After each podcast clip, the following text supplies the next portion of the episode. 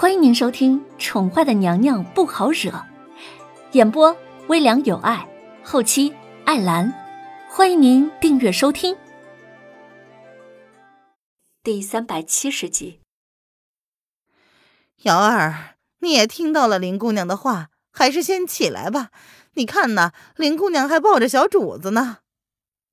易安蹙着眉，看着眼前刚刚发生的小插曲，他不由得皱起眉来。瑶儿对凌然的反应看起来已经很过了。小小小主子没事吧？瑶儿被叶安这么一提醒，像是突然惊醒了似的，她连忙站了起来，想要看看小主子是否是安然无恙。林渊笑了笑，他丢下了手中的剑，这把剑还是他从叶轩寒那里要来的。他将小家伙淡定的小脸指给众人看。他没事儿，你看啊，他不愧是我儿。凌渊不由自主的开口炫耀，随即戛然而止，自己也跟着愣住了。他刚刚下意识的要说出口的是我的儿子，什么时候自己潜意识里居然将小灵儿当做是自己儿子了？你，你，瑶儿是第一个反应过来林渊要说什么的，他不由得震惊的看着林渊。呃呃，不愧是我的徒弟。林渊笑着掩饰，听过认老婆的，也没有听过认儿子的呀。瑶儿，你怎么了？叶安没有反应过来，他并没有觉得这句话有什么不妥，只是奇怪的看了瑶儿一眼，疑惑的问道：“没什么，只是有点吓到罢了。”瑶儿回过神来。扬起了一抹苍白的笑容，即便已经明白小多是个白眼狼，却也没有想到他竟然想着要伤害小灵儿。先休息一下吧。林渊勾唇一笑，他也没想到自己竟然真的会轻功，甚至还能在小多朝他攻击而来的时候察觉得到，在暗处至少有两个人准备出手，只是因为出于本能，自己的动作始终还是快了一步。那两个人才没有现身罢了。林姑娘放心，奴才这就去通知皇上。发生了这么大的事情，叶安势必要跟主子说一下。看来这龙贤宫出入的人都要重新的筛选一遍，而瑶儿的身边竟然藏了一个隐患而不自知。嗯，不用了吧，只是小事而已，用不着那么兴师动众吧。林渊闻言皱了皱眉，他直觉不喜欢叶轩寒的介入。事情牵扯到了灵儿，叶轩寒必定会胡思乱想。原本就已经很紧张了，林渊担心叶轩寒会想的太多。不用了，朕已经知道了，将那个女人打入天牢，好好的看守。叶轩寒的消息比宜安的通报还要快一些，才说着，他的人就已经回了龙贤宫。皇上，是瑶儿的错，请皇上降罪。瑶儿见了叶轩寒，连忙作势要跪下来，却被叶安拦住了。瑶儿姑娘，皇上并未责怪你，不用担心。主子怎么可能对瑶儿责罚呢？能在这么快的时间知道此事，并回龙贤宫，那么通知他的人必然是影阁的高手。有高手在小主子的身边。根本不用担心小主子会有危险，所以，即便刚刚凌然没有自保，也不会受到伤害的。不是瑶儿差点让小主子陷入危险之中，小多他本就不是善良单纯之辈，只是瑶儿一直记得当初他与小姐之间的情分，才没有怎么对他。没想到他竟然会做出如此禽兽不如的事情。罢了，朕早就让人留心他了。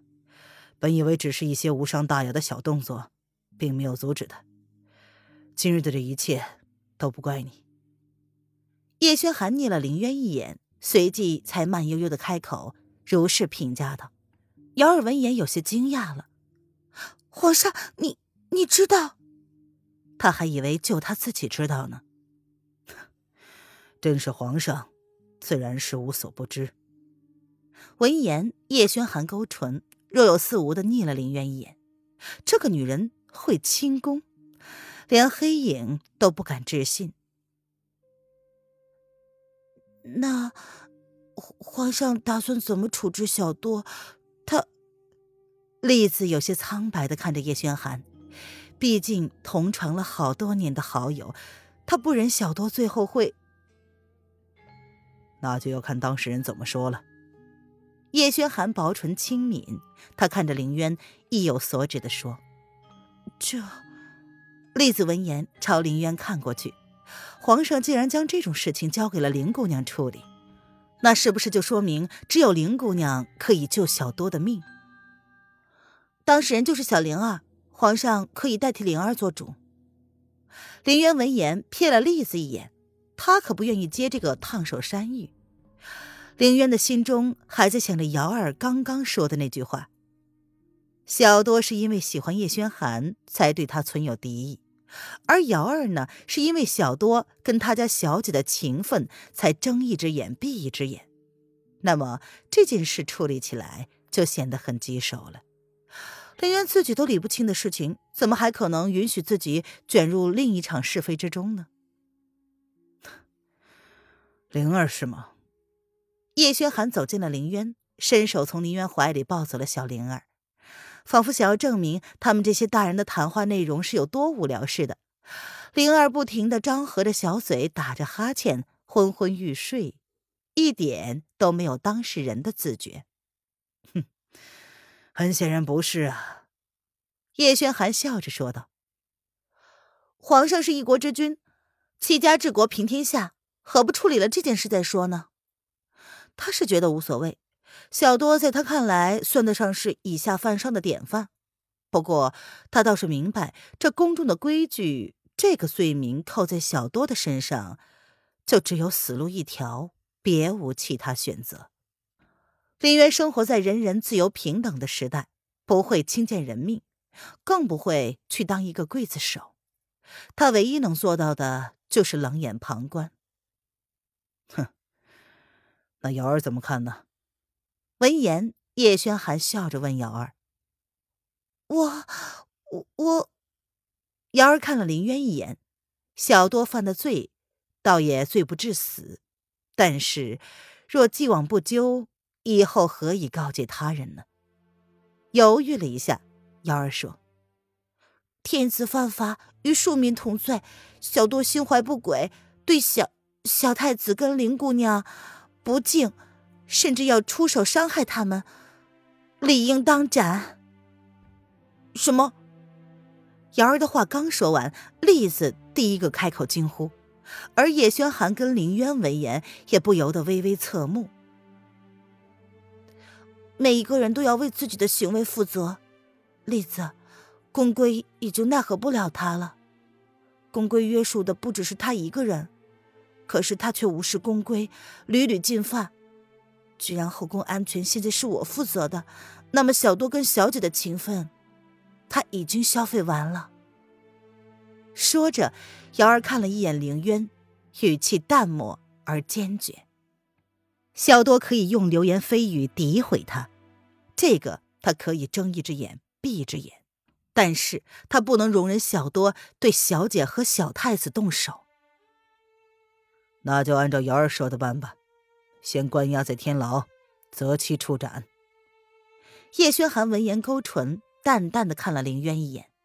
他当初之所以将后宫交给瑶儿，就是因为他不会滥用职权，会因为他家的小姐和灵儿而变得果决。